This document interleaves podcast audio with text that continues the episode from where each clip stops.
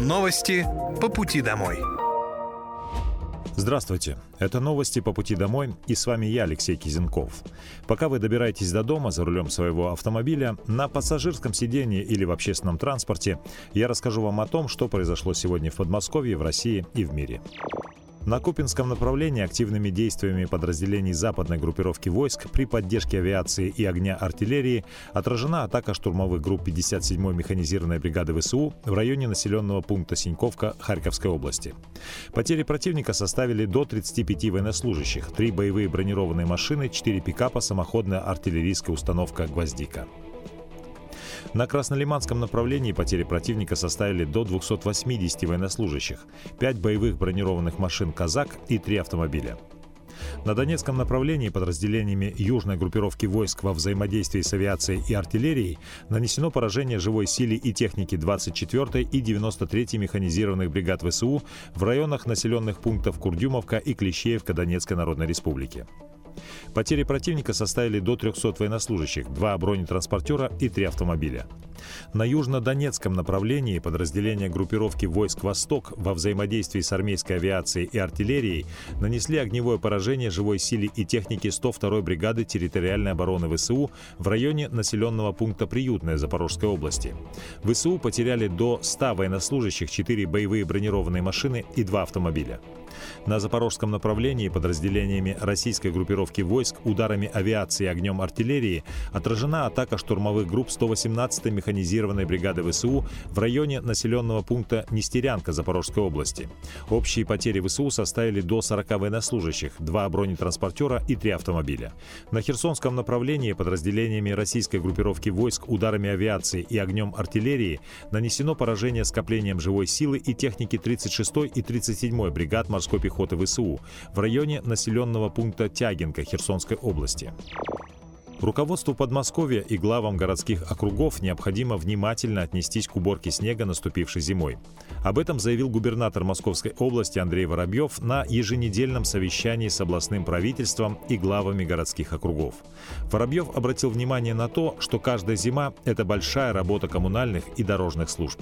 Пришла зима, вы знаете, огромные усилия и муниципальных служб, дорожных были направлены на реализацию большой работы по очистке дорог, дворов, тротуаров. Существуют алгоритмы, которые, я знаю, оттачивали для того, чтобы не западали участки при, как говорят, рекордном циклоне, то ли за 100, то ли за 145 лет. Но, в общем-то, ничего нового. Каждая зима – это большая работа коммунальных служб, дорожных служб. И нам очень важно действовать слаженно, Хочу поблагодарить э, глав, которые включились в работу, которые находятся в зеленой зоне. Есть те, кто западают, как это обычно бывает. Прошу вас э, еще раз внимательно нестись к возложенным на вас обязанностям. Было у нас обсуждение в том числе относительно графика работы дорожников. Понятно, что это сложно. Смену отработал, и человек должен отдохнуть. Для этого нужны или дополнительные силы, для того, чтобы техника работала более продолжительное время, или Соответственно, переработка – это тоже такая тема нелинейная, непростая. Вместе с тем задачи понятны, уверен, что справимся.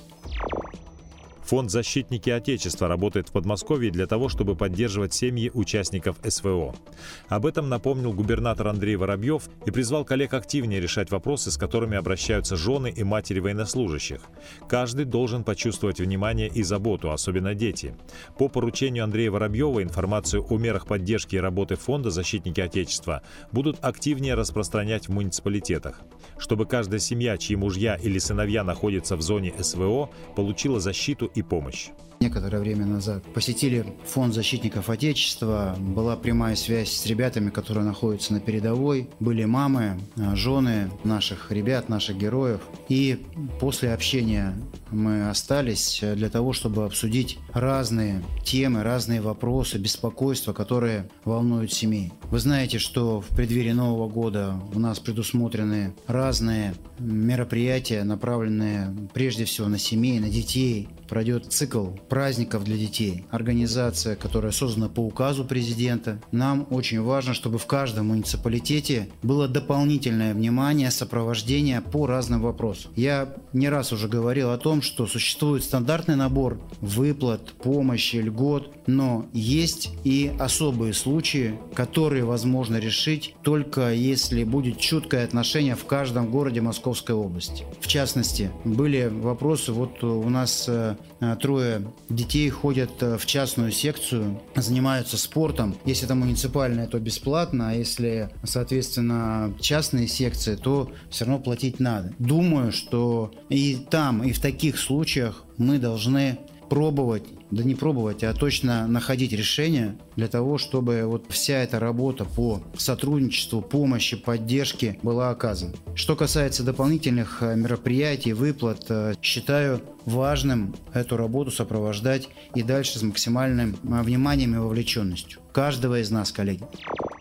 В декабре 2023 года в приемной правительства Подмосковья адвокаты Московской областной коллегии адвокатов проведут ряд приемов граждан.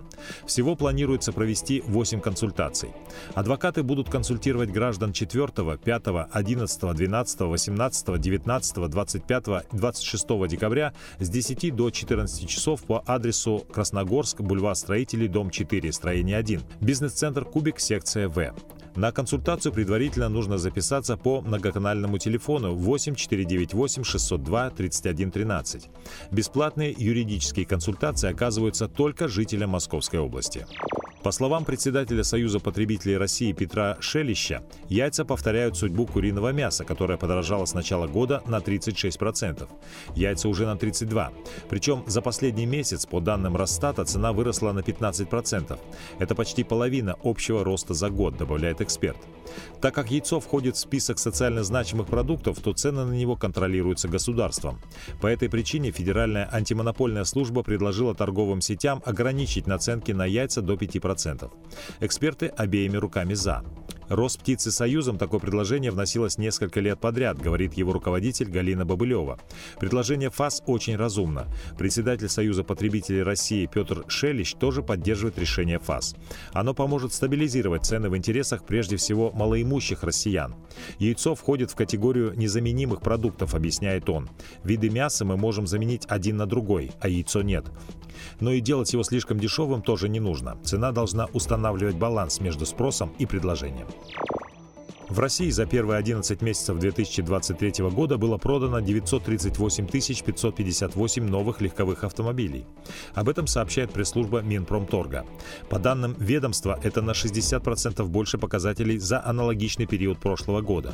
Если рассматривать все сегменты российского автомобильного рынка, в том числе грузовые модели и автобусы, тут продажи выросли на 59% до 1 17 тысяч машин. Так, по данным Минпромторга, россияне за 11 месяцев купили 92 347 легких коммерческих автомобилей. Это на 35% больше прошлогодних показателей. В сегменте грузовых моделей было продано 128 069 машин. Также за указанный период в стране был реализован 15 601 автобус. Автомобили в России по итогам 2022 года в среднем подорожали на 24%. При этом иномарки сразу на 40%. Это были новости по пути домой. С вами был я, Алексей Кизенков. Желаю вам хорошей дороги и до встречи. Новости по пути домой.